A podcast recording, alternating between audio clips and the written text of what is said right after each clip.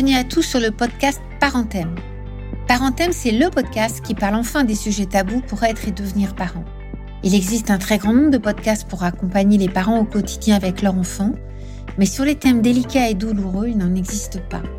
Comme c'est ma spécialité professionnelle, de nombreuses demandes m'ont été faites pour proposer un podcast pour les parents sur ces thèmes si difficiles de la vie.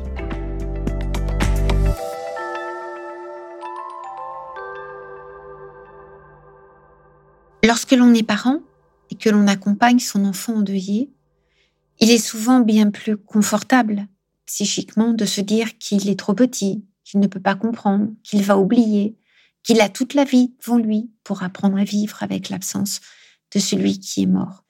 Mais concrètement, c'est quelque chose qui est beaucoup plus complexe que cela, parce que l'enfant peut avoir des manifestations de souffrance du deuil tout à fait particulières qui ne sont pas du tout les nôtres.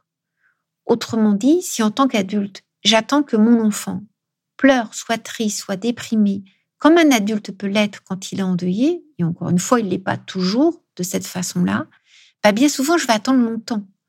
Il n'est pas rare que des enfants qui ont été endeuillés tout petits, tout d'un coup, s'effondrent psychologiquement, avec vraiment des troubles profonds de tristesse, de dépression, des conduites addictives, des conduites dangereuses, certaines fois des tentatives de suicide, des choses extrêmement graves, des années après la perte d'un parent.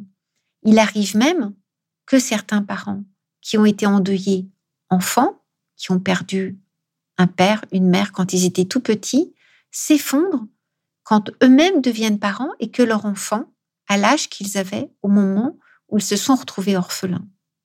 Donc l'expressivité du traumatisme ce que je vous ai présenté dans les premiers podcasts, est quelque chose qui existe aussi dans l'expressivité du deuil. Un enfant n'a pas du tout la même façon d'exprimer son deuil qu'un adulte. Le bébé et le tout petit, on va dire la période infraverbale, l'enfant qui ne parle pas encore comme un plus grand, n'a pas du tout la représentation du temps d'un enfant plus grand, ça nous l'avons déjà vu, n'a pas du tout les capacités de parler, bien évidemment qu'un autre enfant, ce qui ne signifie pas du tout qu'il n'est pas touché par la souffrance de la perte de son proche. Bien souvent, ces enfants vont manifester par leur corps, par les mots MAUX, leur détresse. Ne plus dormir ou trop dormir, ne plus manger ou manger de façon extrêmement compulsive, se mettre en retrait du monde et des relations avec l'entourage habituel, ne plus apprendre, ne plus évoluer, ne plus progresser, ne plus jouer. Toutes ces manifestations-là sont des manifestations qui passent souvent à la trappe du côté des proches endeuillés qui sont eux-mêmes trop submergés par leur chagrin. Mais c'est vraiment des manifestations à comprendre. Parce qu'un bébé ne va pas pleurer la mort de sa mère. Par contre, il peut ne plus manger. Il peut ne plus dormir ou dormir en permanence. Pour les enfants plus grands, quand il commence à parler, quand il commence à se représenter davantage ce qu'est la perte, l'absence de celui qui n'est plus là, de celui qui est mort, très souvent, ils vont avoir, comme les enfants traumatisés, deux grandes catégories de troubles. Soit des troubles très visibles. Et il est fréquent qu'on entende des parents nous expliquer que leur enfant endeuillé est colérique, est capricieux, n'écoute plus, ne fait que les choses selon son bon vouloir, comme s'il n'y avait plus d'autorité.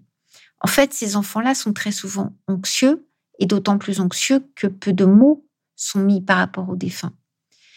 L'autre type de trouble, ce sont les troubles internalisés, beaucoup moins visibles, d'un enfant qui se met en retrait, d'un enfant qui ne joue plus, d'un enfant qui ne veut plus apprendre.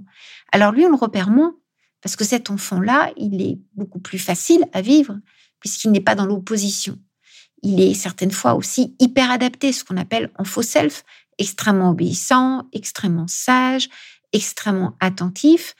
Et c'est d'autant plus compliqué pour les parents endeuillés que bien souvent, bah, ces enfants qui sont extrêmement bienveillants, attentifs et compliants rendent la situation plus facile pour leurs proches. Il n'est pas rare que des aînés s'occupent de leurs petits frères, de leurs petites sœurs quand un des parents est décédé. Il n'est pas rare que des enfants orphelins se trouvent à l'insu de leur plein gré et souvent de leur entourage avec le poids de responsabilité d'adultes.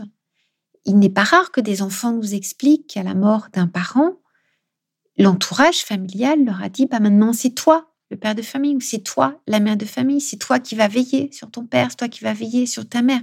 Donc l'enfant qui perd un proche est très souvent placé involontairement par son entourage, mais il est très souvent mis à une place qui n'est plus celle d'un enfant, qui est celle d'un adulte avec des responsabilités qui ne devraient pas être les siennes.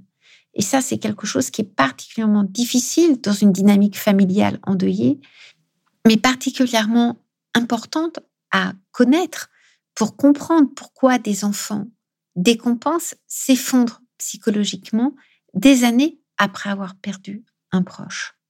Pour conclure sur la réaction des enfants endeuillés, il est fondamental de comprendre que l'enfant, l'adolescent, ne se représente pas la mort comme un adulte et qu'inévitablement ses réactions vont être différentes. Si, en tant que parent, j'attends que l'enfant se plaigne, j'attends que l'enfant manifeste sa souffrance comme moi, je peux attendre très longtemps. Donc si en tant que parent, je perçois que mon enfant a une attitude totalement inquiétante, totalement inadaptée, qui peut être par exemple de rire et de s'amuser comme si de rien n'était, il est vraiment fondamental d'aller vers lui, de lui parler, de lui dire avec ses mots de parents et son ressenti, j'ai l'impression que depuis la mort de maman, tu es comme ceci, tu es comme cela. Cela ouvre un espace de communication avec mon enfant et encore une fois permet à l'enfant de comprendre qu'il n'est pas seul et que toutes les expressions sont autorisées à pouvoir s'exprimer, qu'il n'y a pas de tabou, qu'il n'y a pas d'interdit et qu'il y aura toujours un adulte à ses côtés pour l'écouter.